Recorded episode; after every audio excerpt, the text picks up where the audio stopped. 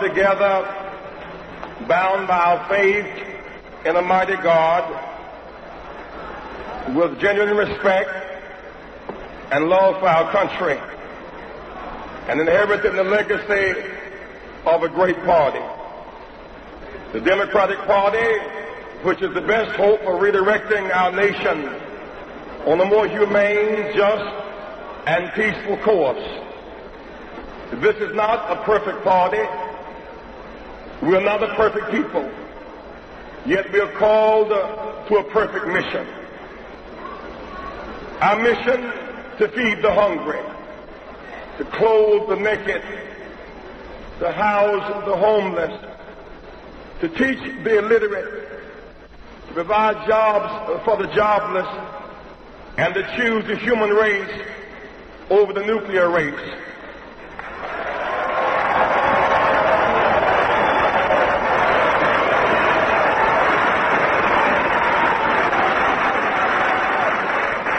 We're gathered here this week to nominate a candidate and adopt a platform which will expand, unify, direct, and inspire our party and the nation to fulfill this mission.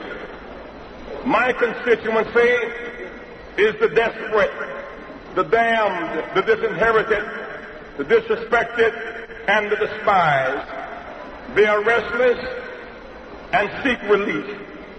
They have voted in record numbers.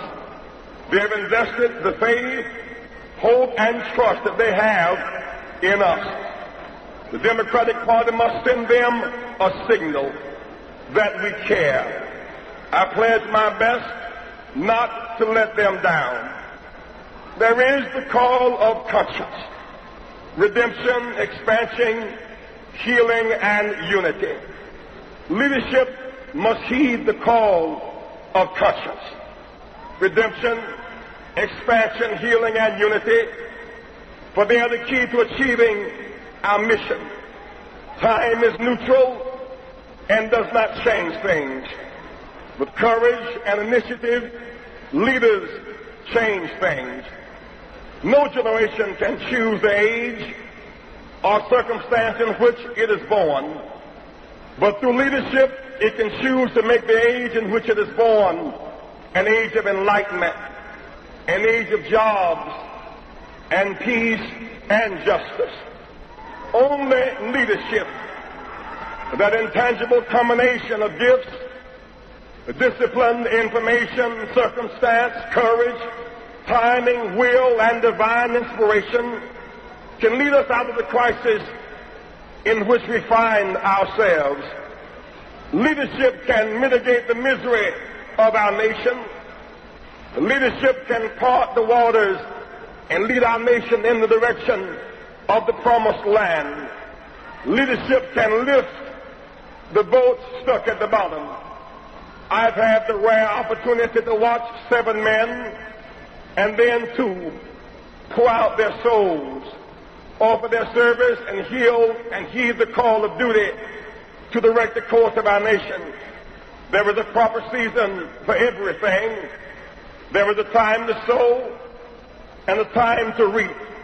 There's a time to compete and a time to cooperate. I ask for your vote on the first ballot as a vote for a new direction for this party and this nation. A vote of conviction, a vote of conscience. I will be proud to support the nominee of this convention for the President of the United States of America.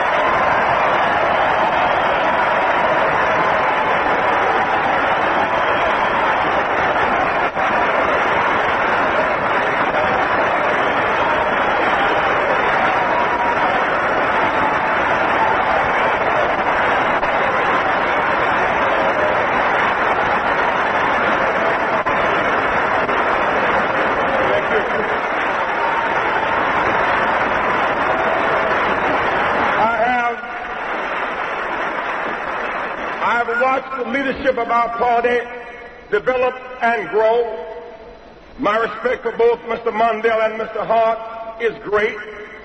I've watched them struggle with the crosswinds and cross fires of being public servants. And I believe they will both continue to try to serve us faithfully. I'm elated by the knowledge that for the first time in our history, a woman, Geraldine Ferraro, will be recommended to share ticket.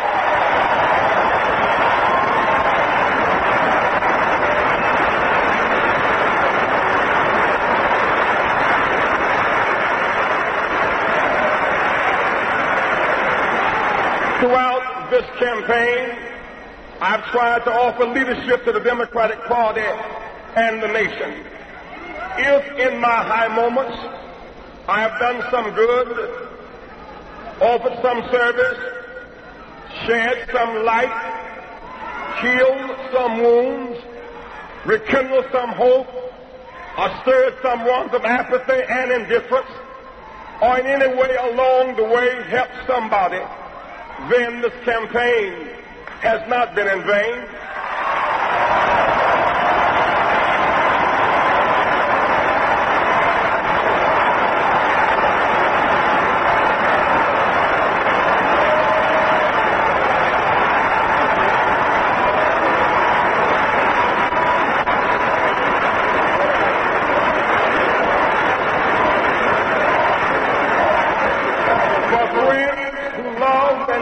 For me, and for a God who spared me, and for a family who understood, I'm eternally grateful. If in my little moments, in word, deed, or attitude, through some error of temper, taste, or tone, I've caused anyone discomfort, created pain, or revived someone's fears, that was not my truest self. If there were occasions when my grape turned into a raisin and my joy bell lost its resonance, please forgive me. Charge it to my head and not to my heart.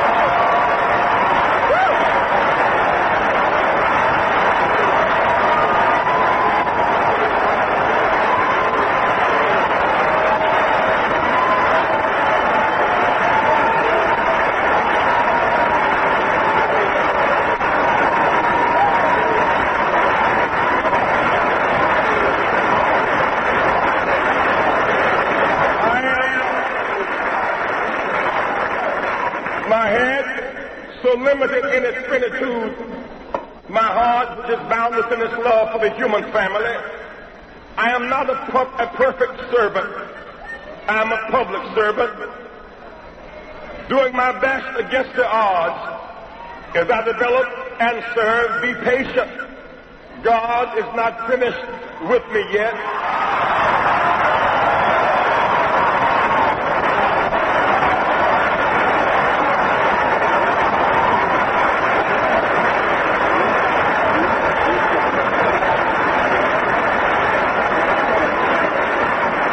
This campaign has taught me much. That leaders must be tough enough to fight, tender enough to cry, human enough to make mistakes, humble enough to admit them, strong enough to absorb the pain, and resilient enough to bounce back and keep on moving.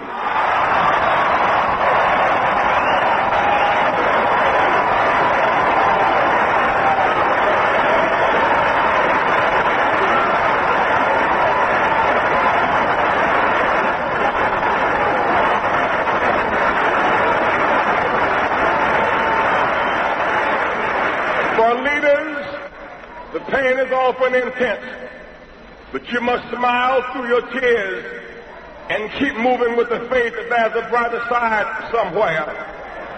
I went to see Hubert Humphrey three days before he died. He had just called Richard Nixon from his dying bed, and many people wondered why. And I asked him, he said, Jesse, from this vantage point, the sun setting in my life, all of the speeches, the political conventions, the crowds, and the great fights are behind me now.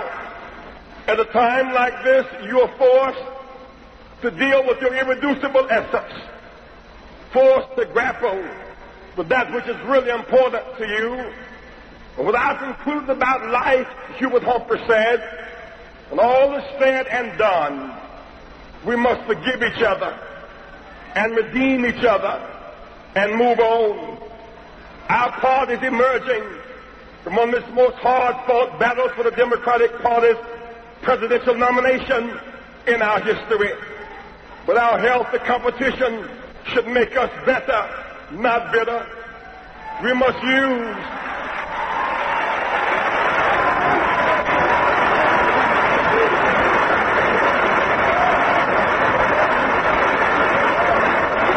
we must use the insight, wisdom, and experience of the late Hubert Humphrey as a balm for the wounds in our party, this nation, and the world. We must forgive each other, redeem each other, regroup, and move on. Our flag is red, white, and blue, but our nation is rainbow. Red, yellow, brown, black, and white. We're all precious in God's sight.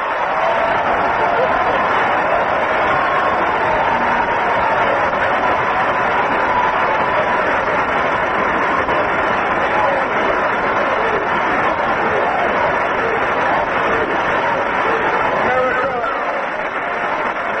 America is not like a blanket, one piece of unbroken cloth, the same color, the same texture, the same size. America is more like a quilt, many patches, many pieces, many colors, many sizes, all woven and held together by a common thread. The white, the Hispanic, the black, the Arab, the Jew, the woman, the Native American, the small farmer, the business person, the environmentalist, the peace activist, the young, the old, the lesbian, the gay, and the disabled make up the American quilt.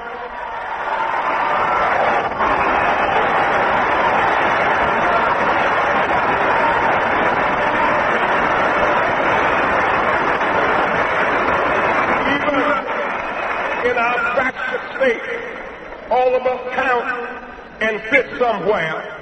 We're proven that we can survive without each other, but we have not proven that we can win and make progress without each other. We must come together.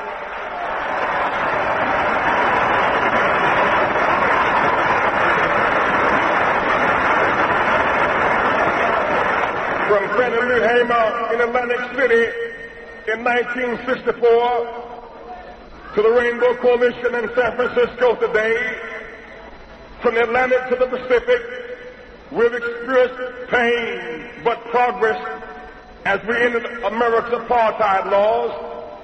We got public accommodations. We secured voting rights. We obtained open housing as young people got the right to vote. We lost Malcolm, Martin, Medgar, Bobby, John, and Viola. The team that got us here must be expanded, not abandoned.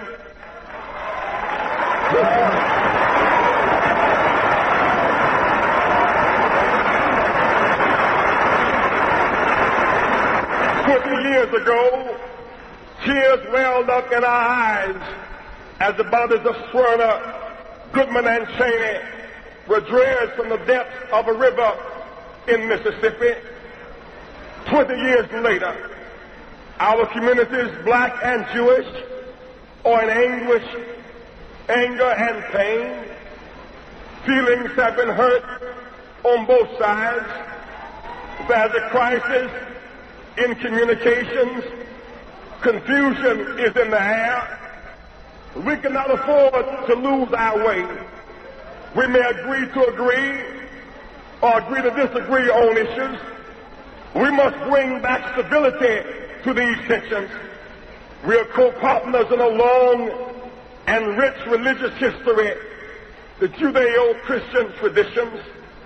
Many blacks and Jews have a shared passion for social justice at home and peace abroad. We must seek a revival of the spirit inspired by new vision and new possibilities. We must return to higher ground.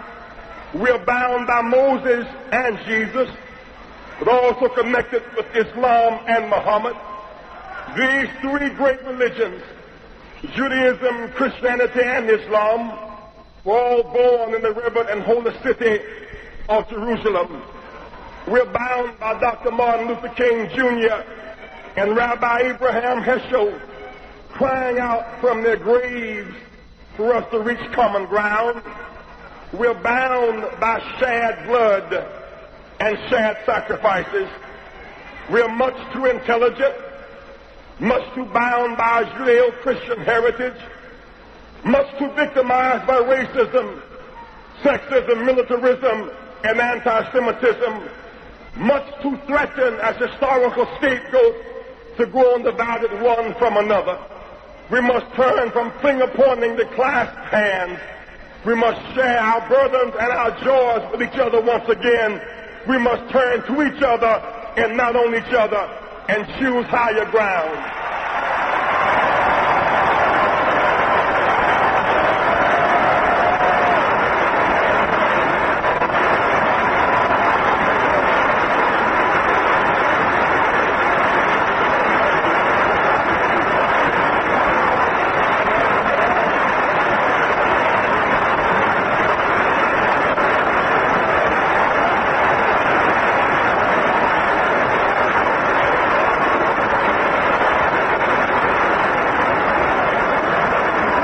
Twenty years later, twenty years later, we could not be satisfied by just restoring the old coalition. Old wineskins must make room for new wine. We must heal and expand. The Rainbow Coalition is making room for Arab Americans. They too know the pain and hurt of racial and religious rejection. They must not continue to be made pariahs.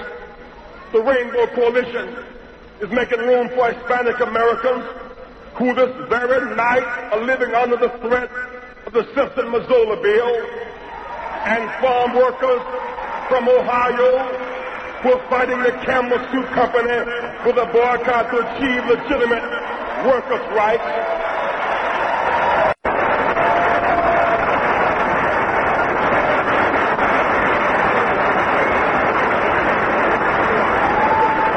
How is he paying for these short-term jobs? Reagan's economic recovery is being financed by deficit spending, $200 billion a year. Military spending, a major cause of this deficit, is projected over the next five years to be nearly $2 trillion, because about $40,000 for every tax-paying family. When the government borrows $200 billion annually to finance the deficit, this encourages the private sector to make its money off of interest rates as opposed to development and economic growth. Even money abroad, we don't have enough money domestically to finance the debt, so we're now borrowing money abroad from foreign banks, governments, and financial institutions. $40 billion in 1983, $70 billion in 1984, 40% of our total, over $100 billion, 50% of our total in 1985. By 1989, it is projected that 50% of all individual income taxes will be going just to pay for interest on that debt. The United States used to be the largest exporter of capital. But under Mr. Reagan, we will quite likely become the largest debtor nation. About two weeks ago, on July the 4th, we celebrated our Declaration of Independence. Yet every day, supply side economics is making our nation more economically dependent and less economically free. Five to six percent of our gross national product is now being eaten up with President Reagan's budget deficit. To depend on foreign military powers to protect our national security would be foolish, making us dependent and less secure. Yet Reaganomics has us increasingly dependent on foreign economic sources. This consumer-led but deficit finance recovery is unbalanced and artificial. We have a challenge as Democrats to point a way out. Democracy guarantees opportunity, not success. Democracy guarantees the right to participate, not a license for either a majority or a minority to dominate. The victory for the Rainbow Coalition in the platform debates today was not whether we won or lost, but that we raised the right issues. We could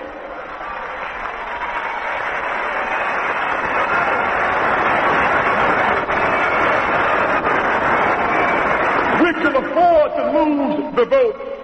Issues are non-negotiable. We could not afford to avoid raising the right questions. Our self-respect and our moral integrity were at stake. Our heads are perhaps bloody, but not bowed. Our backs are straight. We can go home and face our people. Our vision is clear.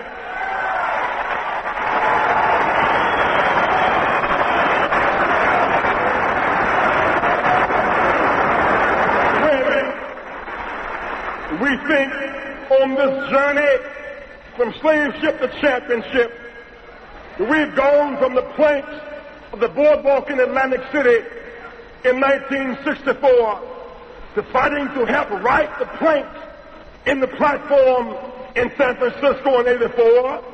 There is a deep and abiding sense of joy in our souls in spite of the tears in our eyes Though there are missing planks, there is a solid foundation upon which to build.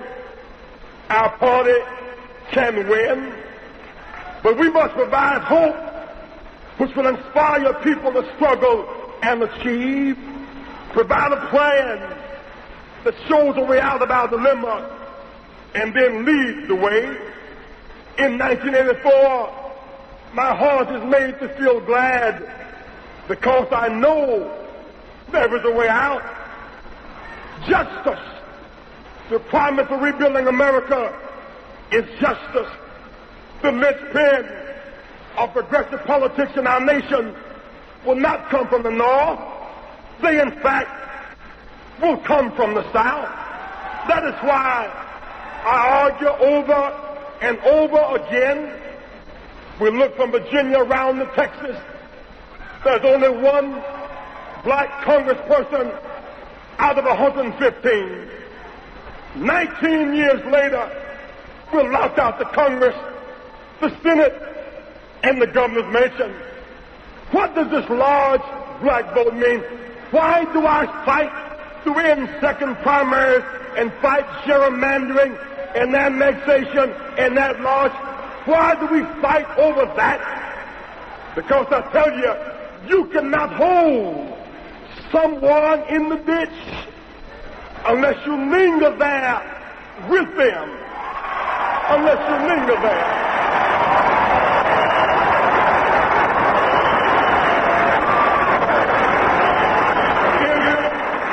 If you want a change in this nation, you enforce that Voting Rights Act, we'll get 12 to 20 black, Hispanic, female and progressive congressperson from the South. We can save the cotton, but we got to fight the boll weevil.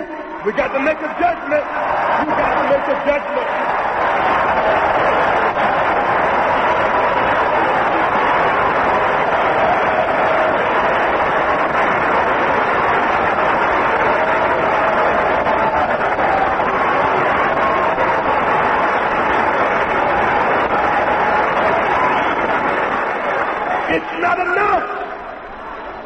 ERA will pass. How can we pass ERA? If blacks vote in great numbers, progressive whites win. It's the only way progressive whites win. If blacks vote in great numbers, Hispanics win. When blacks, Hispanics, and progressive whites vote, women win. When women win, children win. When women and children win, workers win. We must all come up together We must come up together.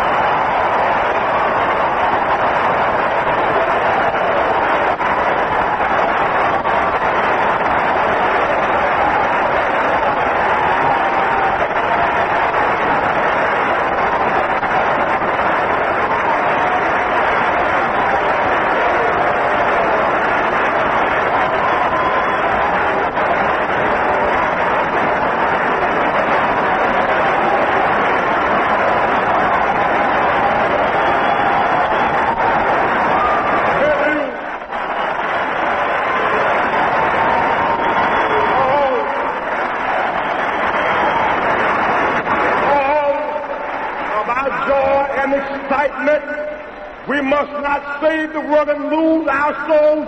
We should never short circuit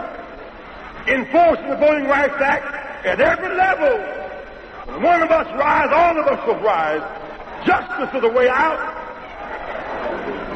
Peace is the way out. We should not act as if nuclear weaponry is negotiable and debatable.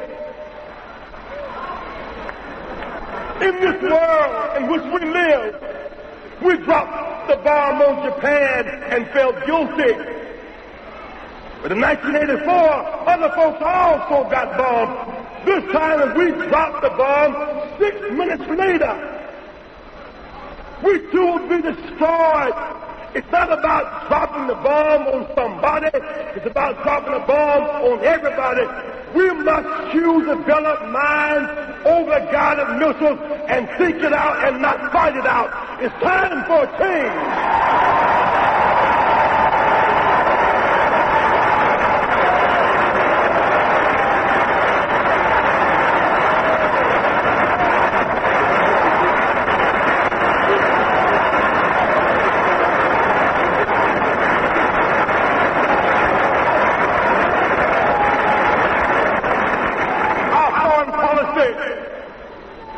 characterized by mutual respect,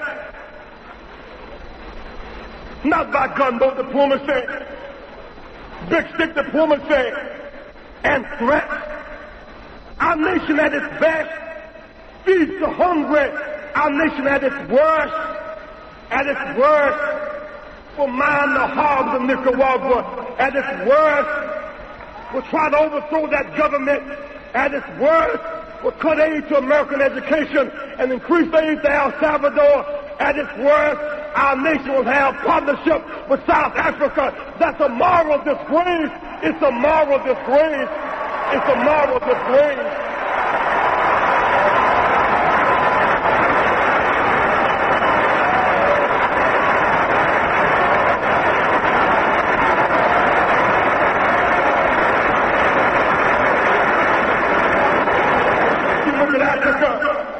We cannot just focus on apartheid in southern Africa. We must fight for trade with Africa and not just aid to Africa. We cannot stand idly by and say we will not relate to Nicaragua unless they have elections there and then embrace military regimes in Africa, overthrowing democratic governments in Nigeria and Liberia and Ghana. We must fight for democracy all around the world and play the game by one set of rules. Peace in this world. Our present formula for peace in the Middle East is inadequate. It will not work. There are 22 nations in the Middle East. Our nation must be able to talk and act and influence all of them. We must build upon Camp David and measure human rights by one yardstick. In that region, we have too many interests and too few friends. There's a way out, jobs. Put America back to work. When I was a child growing up in Greenville, South Carolina, the Reverend Sample used to preach ever so often a sermon relating to Jesus, and he said, If I be lifted up, I'll draw all men unto me. I didn't quite understand what he meant as a child growing up. But I understand a little better now. If you raise up truth, it's magnetic. It has a way of drawing people. With all this confusion and this conviction that bright lights and parties and big fun, we must raise up the simple proposition. If we lift up a program to feed the hungry, they'll come running. If we lift up a program to study war no more, our youth will come running. If we lift up a program to put America back to work as an alternative to welfare and despair, they will come working. If we cut that military budget without cutting out the defense and use that money to rebuild bridges and put steel workers back to work and use that money and provide jobs for our citizens and use that money to build schools and pay teachers and educate our children and build hospitals and train doctors and train nurses, the whole nation will come running to us.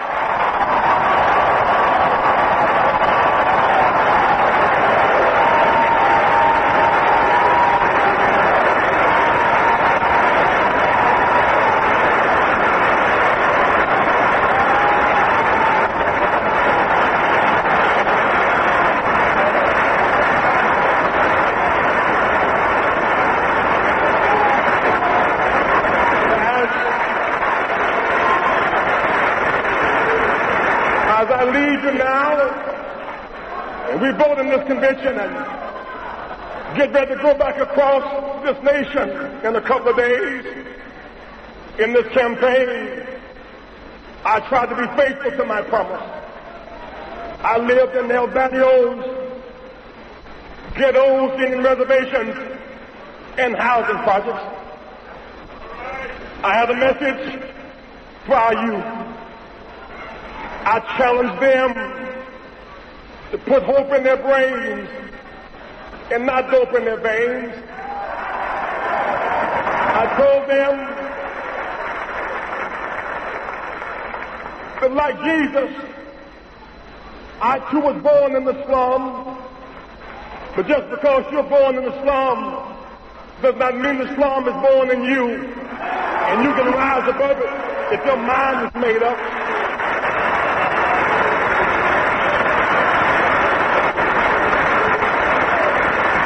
Told them in every slum there are two sides. When I see a broken window, that's the slummy side. Train some youth to become a glazer. That's the sunny side. When I see a missing brick, that's the slummy side. Let that child in the union and become a brick mason and build that's the sunny side.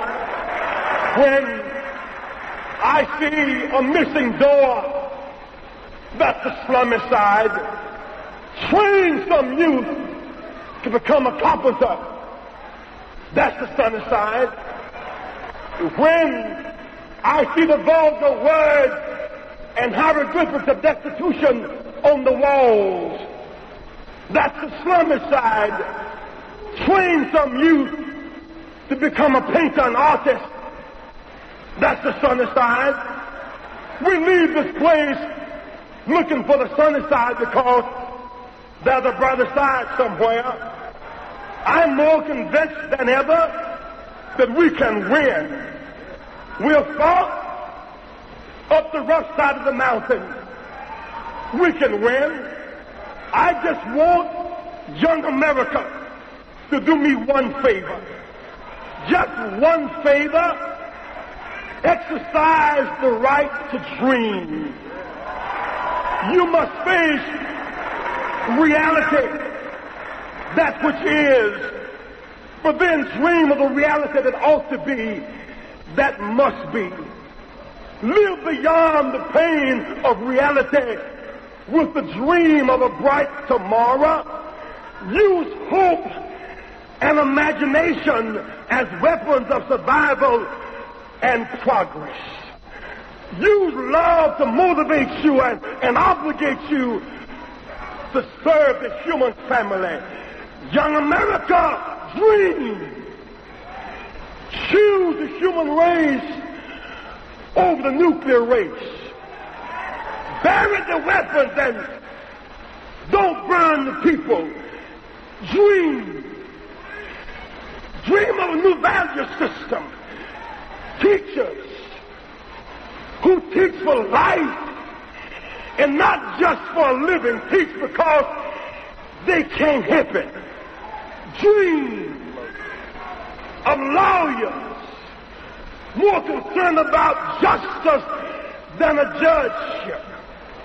Dream of doctors more concerned about public health than personal wealth. Dream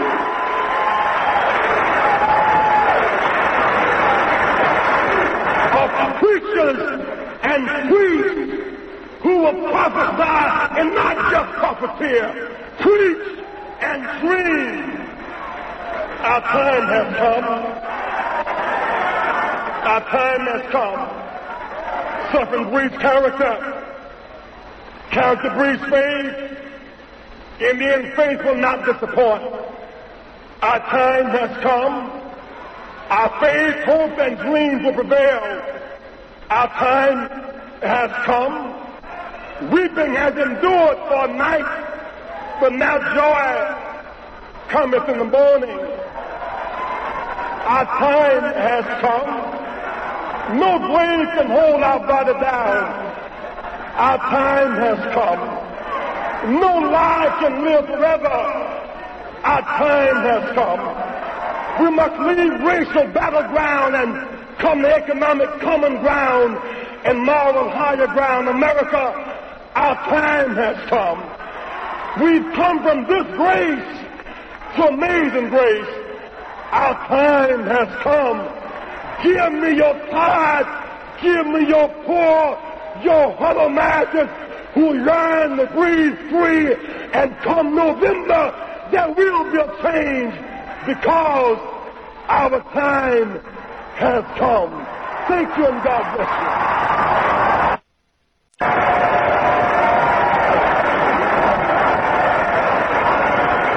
The rainbow is making room for the Native Americans, the most exploited people of all, a people with the greatest moral claim amongst us. We support them as they seek the restoration of their ancient land and claim amongst us. We support them as they seek the restoration of land and water rights, as they seek to preserve their ancestral homeland and the beauty of a land that was once all theirs they can never receive a fair share for all they've given us. They must finally have a fair chance to develop their great resources and to preserve their people and their culture. The Rainbow Coalition includes Asian Americans now being killed in our streets, scapegoats for the failures of corporate, industrial, and economic policies. The Rainbow is making room for the young Americans 20 years ago, our young people were dying in a war for which they could not even vote. 20 years later, young America has the power to stop a war in Central America and the responsibility to vote in great numbers.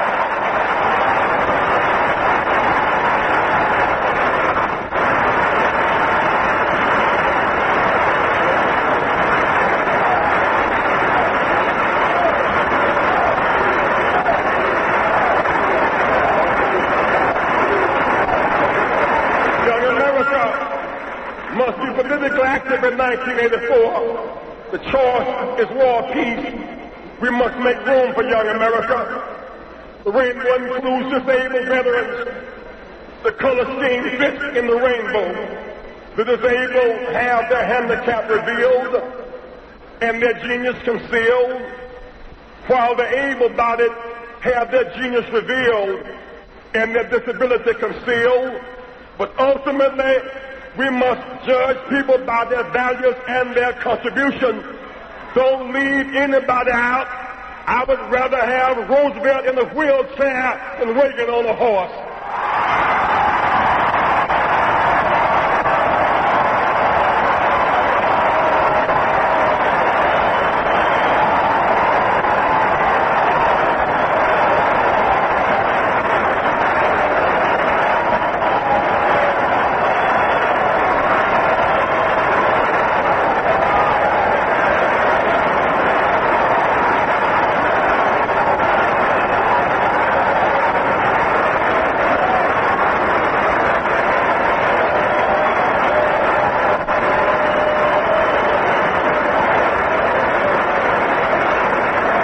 The rainbow is making room for small farmers.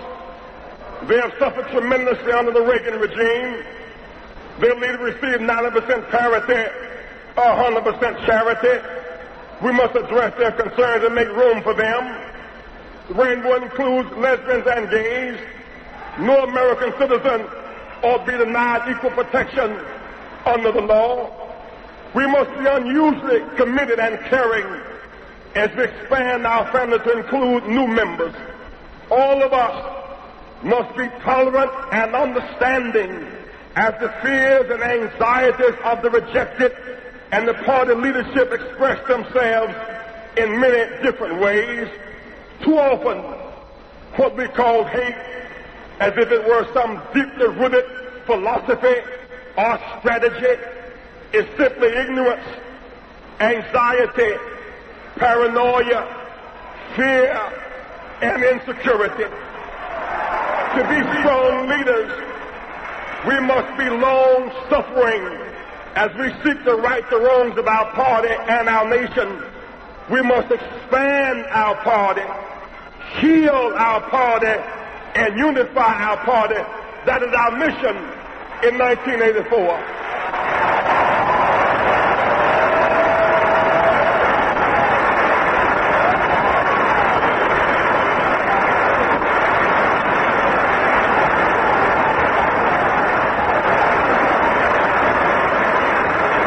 We are often reminded that we live in a great nation, and we do, but it can be greater still. The rainbow is mandating a new definition of greatness. We must not measure greatness from the mansion down, but the manger. Jesus said that we should not be judged by the bark we wear, but by the fruit that we bear. Jesus said that we must measure greatness by how we treat the least of these. President Reagan says the nation is in recovery. Those 90,000 corporations that made a profit last year but paid no federal taxes are recovering. The 37,000 military contractors who have benefited from Reagan's more than doubling the military budget in peacetime. Surely they are recovering. The big corporations and rich individuals received the bulk of the three-year multi-billion tax cut from Mr. Reagan are recovering. But no such recovery is underway for the least of these. Rising tides don't lift all boats, particularly those stuck at the bottom. For the boats stuck at the bottom, there's a misery index. This administration has made life more miserable for the poor. Its attitude has been contemptuous. Its policies and programs have been cruel and unfair to working people. They must be held accountable in November for increasing infant mortality among the poor.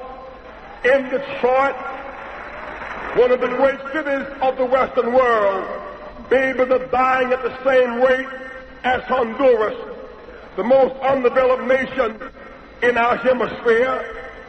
This administration must be held accountable for policies that contribute to growing poverty in America. There are now 34 million people in poverty. 15% of our nation, 23 million are white, 11 million black, Hispanic, Asian, and others, mostly women and children. By the end of this year, there will be 41 million people in poverty. We cannot stand idly by we must fight for change now.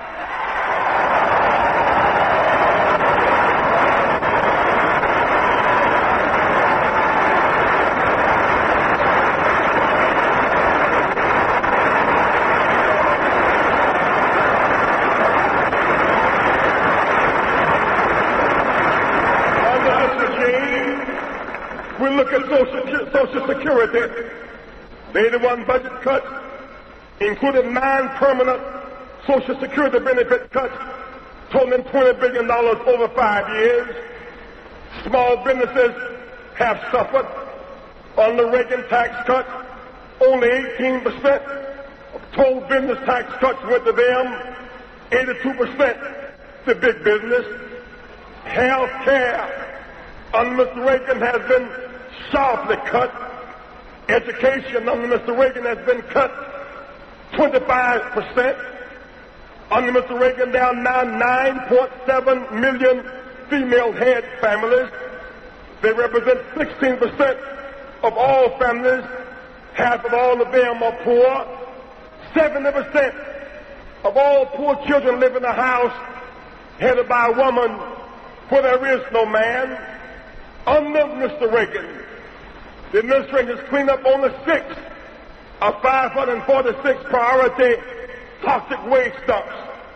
Farmers' real net income was only about half its level in 1979. Many say that the race in November will be decided in the South. President Reagan is depending on the conservative South to return him to office. But the South, I tell you, is unnaturally conservative. The South is the poorest region in our nation and therefore the least to conserve.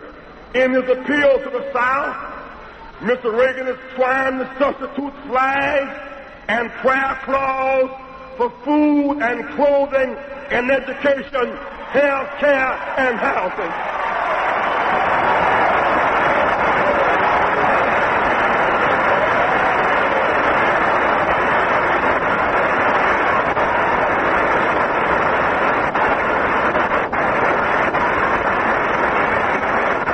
Mr. Reagan will ask us to pray, and I believe in prayer.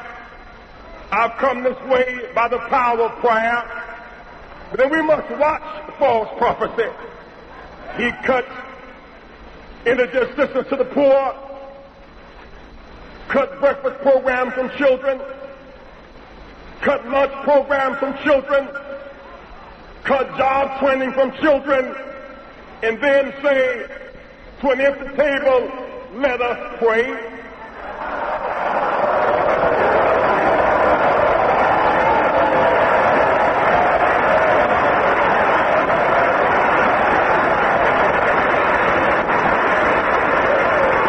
Apparently, he is not familiar with the structure of a prayer. You think the laws for the food that you're about to receive not the food that just left.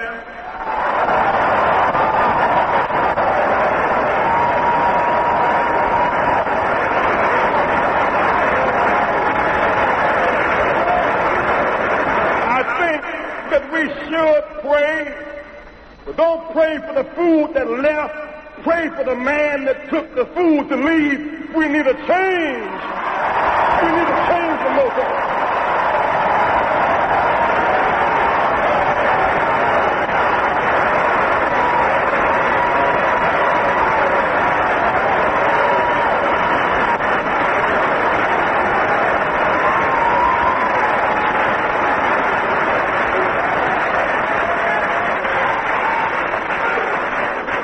Mr. Reagan, the misery index has risen for the poor. The danger index has risen for everybody.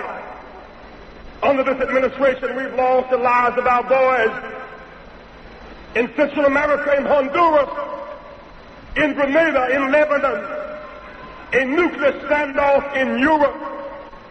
Under this administration, one third of our children believe they will die in a nuclear war. The danger index is increasing in this world. All the talk about the defense against Russia, the Russian submarines are closer and their missiles are more accurate. We live in a world of night more miserable and the world more dangerous. While Reaganomics and Reaganism is talked about often, so often we miss the real meaning. Reaganism is the spirit. Reaganomics represent the real economic facts of life. In 1980, Mr. George Bush, a man with reasonable access to Mr. Reagan, did an analysis of Mr. Reagan's economic plan. Mr. George Bush concluded that Reagan's plan was voodoo economics. He was right.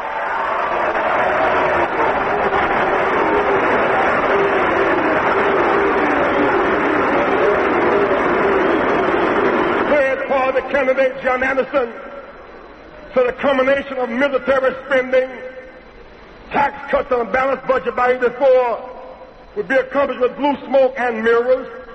They were both right. Mr. Reagan talks about a dynamic recovery. There's some measure of recovery. Three and a half years later, unemployment has inched just below where it was when he took office in 81 there are still 8.1 million people officially unemployed, 11 million working only part-time. Inflation has come down, but let's analyze for a moment who has paid the price for the superficial economic recovery. Mr. Reagan curbed inflation by cutting consumer demand. He cut consumer demand with conscious and callous fiscal and monetary policies, he used the federal budget to deliberately induce unemployment and curb social spending. He then waived and supported tight monetary policies of the Federal Reserve Board to deliberately drive up interest rates, again to, to curb consumer demand created through borrowing. Unemployment reached 10.7 percent. We experienced skyrocketing interest rates, our dollar inflated abroad, there were record bank failures, record farm foreclosures, record business bankruptcies, record budget deficits, record trade deficits.